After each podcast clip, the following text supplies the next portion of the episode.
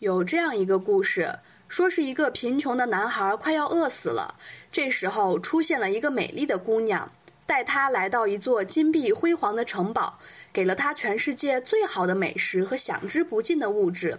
他只有一个要求。男孩不能打开走廊尽头那间房子的门。男孩谨记姑娘的叮嘱，遵守着规则。可是禁不住好奇心一次次的驱使，他还是拿起钥匙打开了那扇门。原以为门后面会有怎样不一样的风景，可是门后面只有一只粉色的鸵鸟，那是姑娘本来的样子。同时，男孩失去了现在拥有的一切，重新回到了那个他一无所有的地方。那些经历像美梦一样，就那样不留痕迹地散去。男孩违背姑娘的叮嘱，不顾一切打开那扇禁止的门，其实就是禁果效应。禁果效应也叫罗密欧与朱丽叶效应。越是禁止的东西，人们越要得到手。越希望掩盖某个信息不让别人知道，越勾起别人的好奇心和探知欲，反而促使别人试图利用一切渠道来获取被掩盖的信息。这种由于单方面的禁止和掩饰而造成的逆反现象，即心理学上的禁果效应。这与人们的好奇心与逆反心理有关。有一句谚语：“禁果格外甜”，就是这个道理。无法知晓的神秘事物，比能接触到的事物对人们有更大的诱惑力。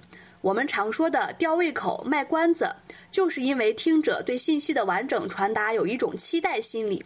一旦关键信息在听者心里产生了一种空白，这种空白就会对被遮掩的信息产生强烈的召唤。这种期待召唤就是禁果效应的心理基础。比如，在学校教育中禁止学生谈恋爱，禁止学生上网。可是，越来越多的学生在学校谈恋爱，有明目张胆挑衅老师的，有偷偷摸摸背着老师的。学校不明理由的禁止，反而让学生觉得恋爱很神秘，想要去探索。或许本来是单纯的男女同学关系，但在校规的禁止和老师的反复打压下，反而成了学校禁止的恋爱关系。再比如，有些人为了赚钱，便利用了这种心理：未成年人禁看的电影、不满十八岁没入的网吧、限量供应的商品以及疯涨的房价等等。对了对了，你千万千万不要想一只粉红色的小猪，告诉我你想了没？我猜你肯定想了。当然，你也可以利用禁果效应来达到一些积极的效果。比如，若你家有一个不想弹钢琴的孩子，你可以把钢琴放到一个安静的地方，对他说：“不许他去碰那架钢琴。”那他一定会想：钢琴买来不就是弹的吗？为什么不可以？并会与你争论，然后会在你没看见的时候偷偷的去谈。这样不是刚好如你所想？